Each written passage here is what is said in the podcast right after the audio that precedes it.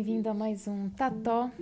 Na verdade, esse daqui vai ser a continuação do episódio 4, que é o trecho da revista Continente Multicultural. No final eu falo direitinho o serviço da edição, tal, tá bom?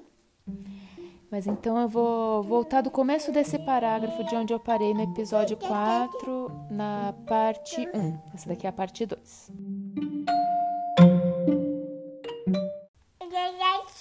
Então, entre aspas, começa assim: Quando Chicão morreu, ele virou semente outra vez. Que a Antônia vai pro chão, vai pro papai. Aqui.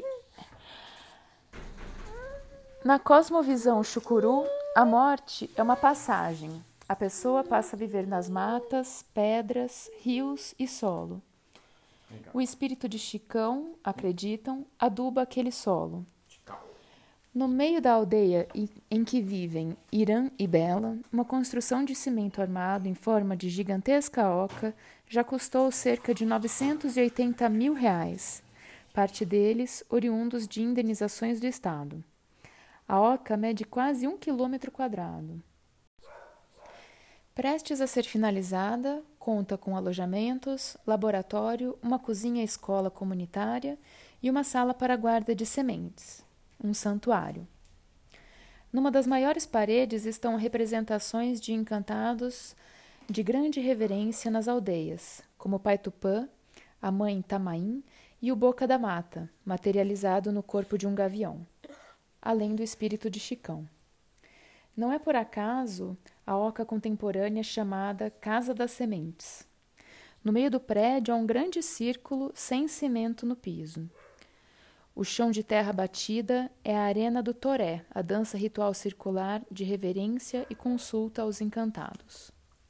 Abre aspas. As favas, a cultura velha, a comida dos velhos, muita coisa sumiu com a colonização. Queremos recuperar isso. É a forma para recuperar a vida boa, em harmonia com, com a identidade, o que entendemos como bem viver.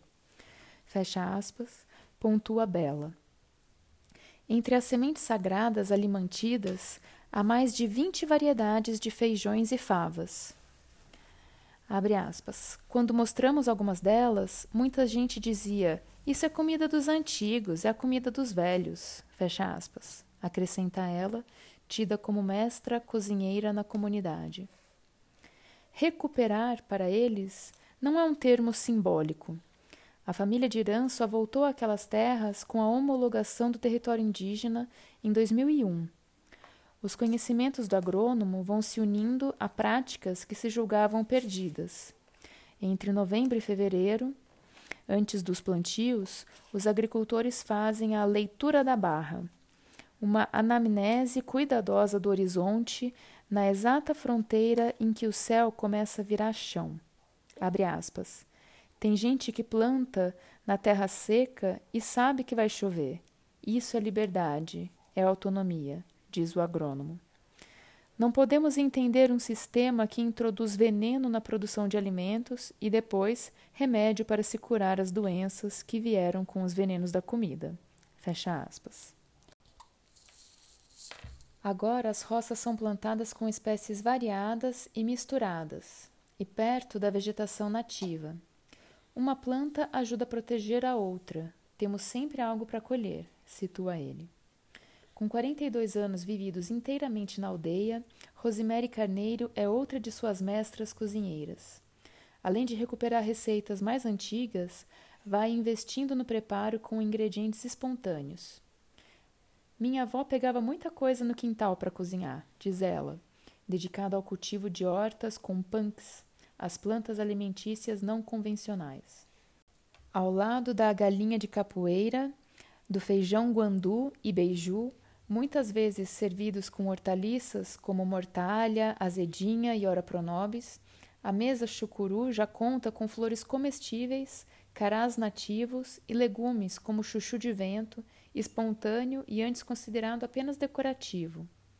Refogado é uma delícia, Antes da retomada, minha mãe, como todos, não podia plantar. Se plantava uma roça, os fazendeiros mandavam arrancar.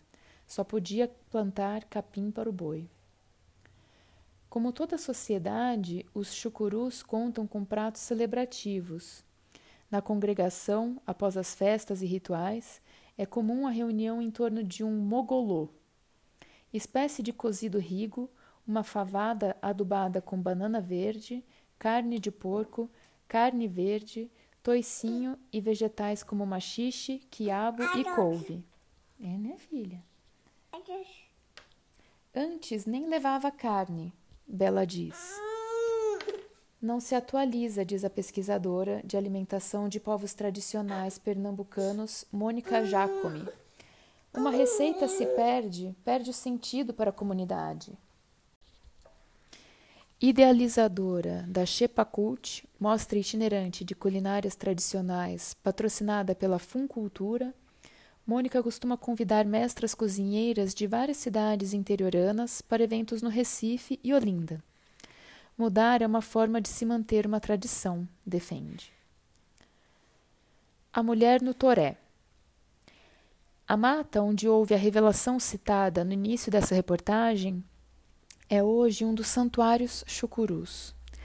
Na maior parte das aldeias, o Toré respeita calendários esparsos, mas ali o ritual acontece todas as tardes de cada sábado. No começo estávamos inseguros, depois o pajé nos autorizou, lembra Irã. Rose prepara os pejis, altares onde as entidades são simbolizadas. Quer mais mamar? Peraí. Opa, o que foi, mamãe? Mamãe. Mamãe? É? Mamãe, mamãe. Só um minutinho, filha. Com o cocar em forma de cone, chamado de barretina, como adorno sobre a cabeça dos cardeais católicos, Bela se tornaria a primeira mulher a contribuir na condução de um ritual. Na oca, casa de cura, puxa os cânticos do Toré. Não que tenha sido fácil, sofreu resistência até de mulheres.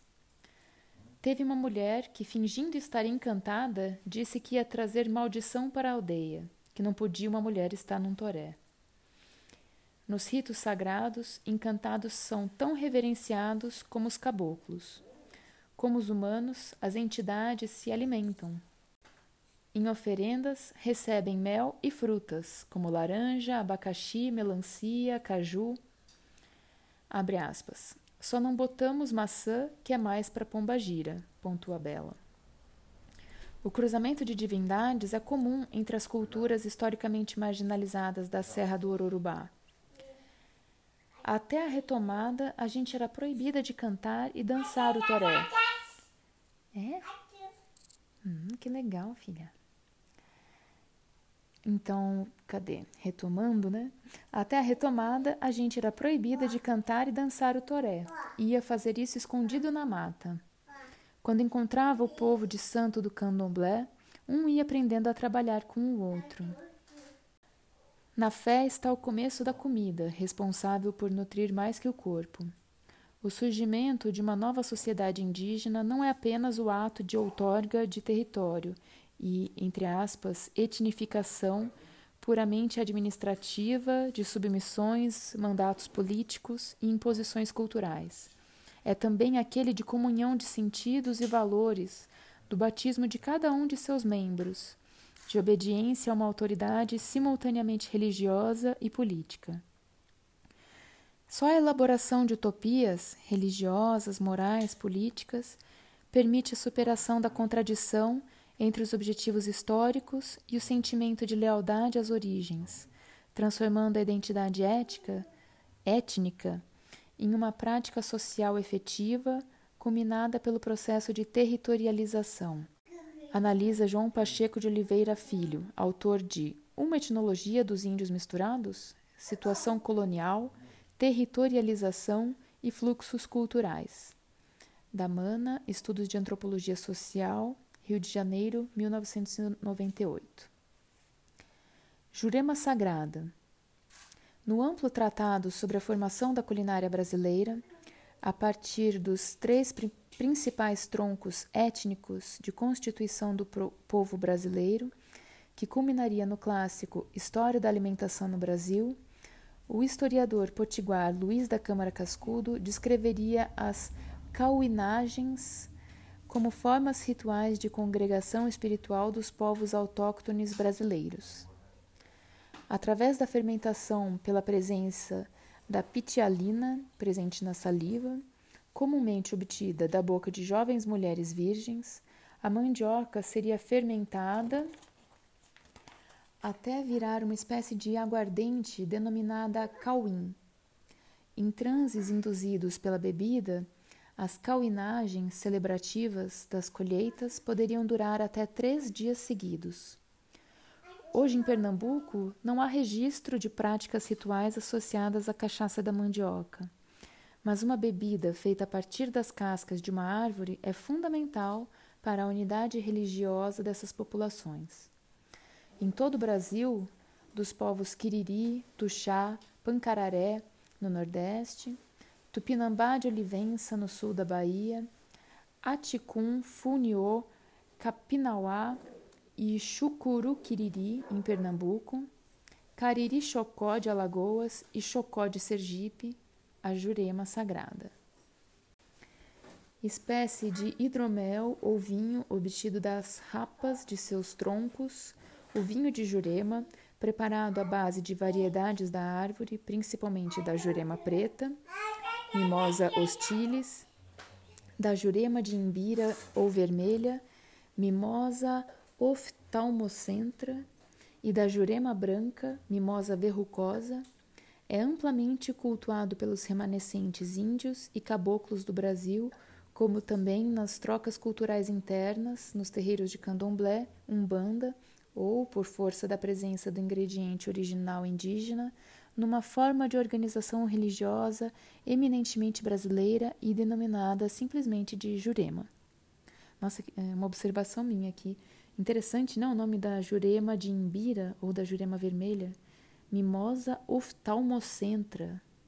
Oftalmocentra. É tipo do olho que tem no meio do, da testa? o olho do meio, né? Interessante. Bem, retomando aqui. Nem sempre a bebida teve trânsito livre. Se tomava o chá escondido até o fim dos anos 90 e o começo dos anos 2000. A Jurema é um imã que segura o reinado, o reinado dos encantados. Se o reinado cai, os encantados vão embora. Só existe chucuru se houver toré, e só há toré se houver mata, e se houver jurema. Fecha aspas diz Irã, explicando por que as árvores de Jurema não podem ser cortadas. Abre aspas. Antes os fazendeiros acabavam com tudo. A gente ia para o toré no meio da mata, levava as barretinas e os colares de semente escondido. Fecha aspas.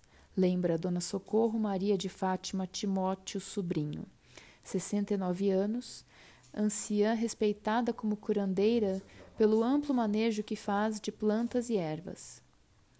Para derrame e labirintite, por exemplo, ela receita um falso café, feito na verdade da torra de feijão guandu, sementes de girassol, mostarda e fava cabucru, cabrucu.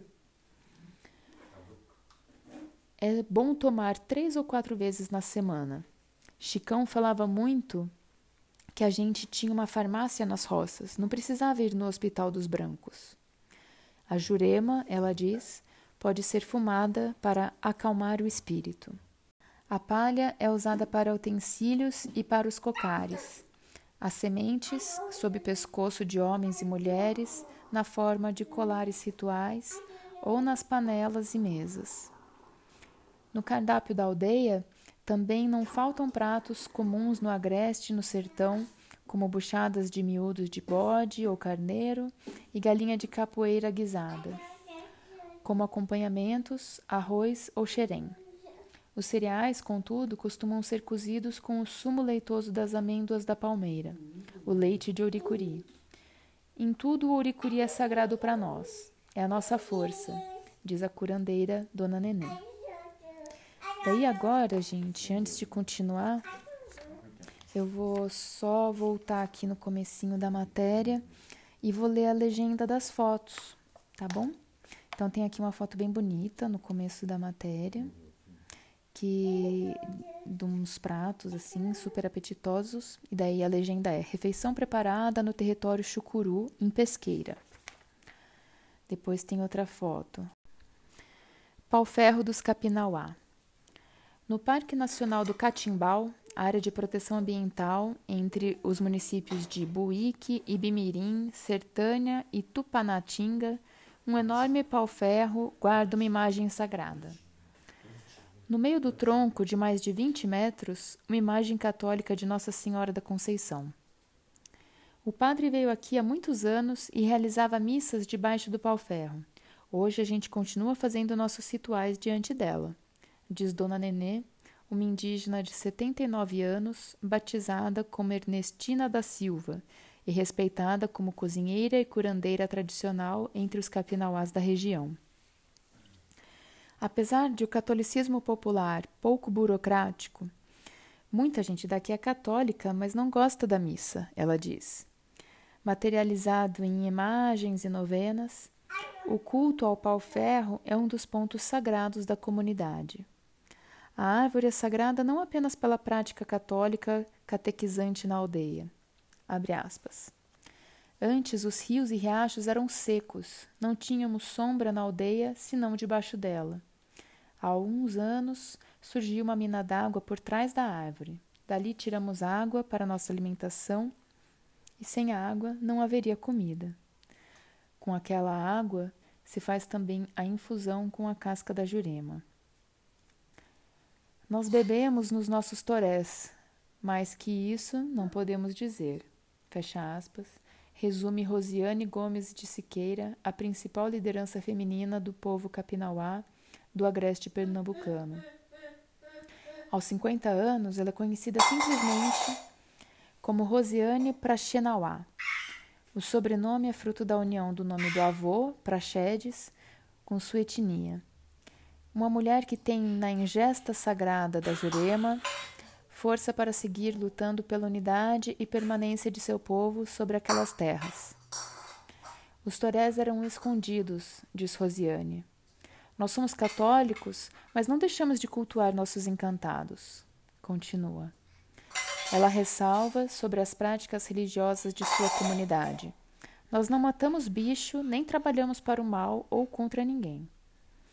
Em 1936, em visita a aldeias pernambucanas, o indigenista Carlos Estevão etnografou o preparo da infusão de jurema. Abre aspas. Raspada a raiz para eliminação da terra que porventura nela esteja agregada, em seguida é colocada sobre outra pedra e macerada. Quando a maceração está completa, bota-se toda a massa dentro de uma vasilha com água, onde a espreme com as mãos. Pouco a pouco a água vai se transformando numa infusão, golda, vermelha e espumosa, até ficar em ponto de ser bebida. Pronta para esse fim, ela se elimina dela se elimina toda a espuma, ficando assim inteiramente limpa. Ao ficar neste estado, o mestre de cerimônia acende um cachimbo tubular feito de raiz de jurema e colocando em sentido inverso, isso é, botando na boca a parte em que se põe o fumo, assopra sobre o líquido da vasilha fazendo com a fumaça uma figura em forma de cruz e um ponto em cada um dos ângulos formados pelos braços da figura. Fecha aspas. Alguns anos depois, em 1943, o pernambucano Gonçalves de Lima identificou a presença de um alcaloide designado nigerina, hoje identificado como dimetiltriptamina, o DMT, na casca da árvore. Abre aspas. A Jurema nos conduz à comunicação com os encantados. Fecha aspas. Resume Rosiane. A autora de As Plantas Medicinais e o Sagrado, a Etnobotânica em uma revisão historiográfica da medicina popular no Brasil, São Paulo, ícone 2014 Maria Teresa Lemos de Arruda Camargo aborda a natureza psicomística dos transes. Abre aspas. Ao tratar-se das bebidas rituais, não se pode, todavia, descartar o forte vínculo existente entre as plantas psicoativas e os transes místicos, ou de possessão, na vida religiosa do homem desde tempos pretéritos, tal, qual, tal como existiu entre povos primitivos em diferentes partes do mundo. Fecha aspas. Entre vários povos, o ritual da Jurema pode adquirir, lembra a autora, nomes particulares. Entre os capinauás, as rodas podem ser denominadas, por exemplo, de ouricuri, também conhecida como coqueiro cabeçudo, licurizeiro, licuri, aricuri, alicuri, nicuri, a palmeira de ouricuri marca a paisagem não apenas botânica, mas cultural dos capinauás. O agrônomo Irã Neves atua no plantio de vegetação nativa na Serra do Urubá. Entre as espécies encontradas estão as punks caramoela, chuchu de vento, ora pronobis e feijão guandu. Aí tem as fotos né, dele, dessas delícias. Depois tem aqui a outra legenda. Rosemary Carneiro e Ângela Pereira são mestras cozinheiras chucurus. Depois tem a foto da gruta com imagem de Nossa Senhora esculpida em pau-ferro nas, te nas terras capinauás, onde vive a líder Rosiane Praxenauá. Daí tem a foto dela.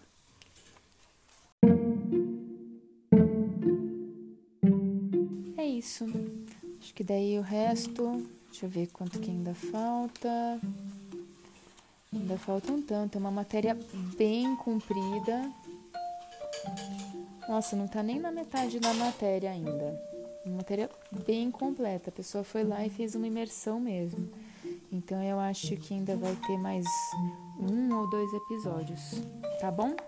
Espero que você esteja gostando. E a gente continua aí com mais uma terceira e provável quarta partes dessa matéria. Até!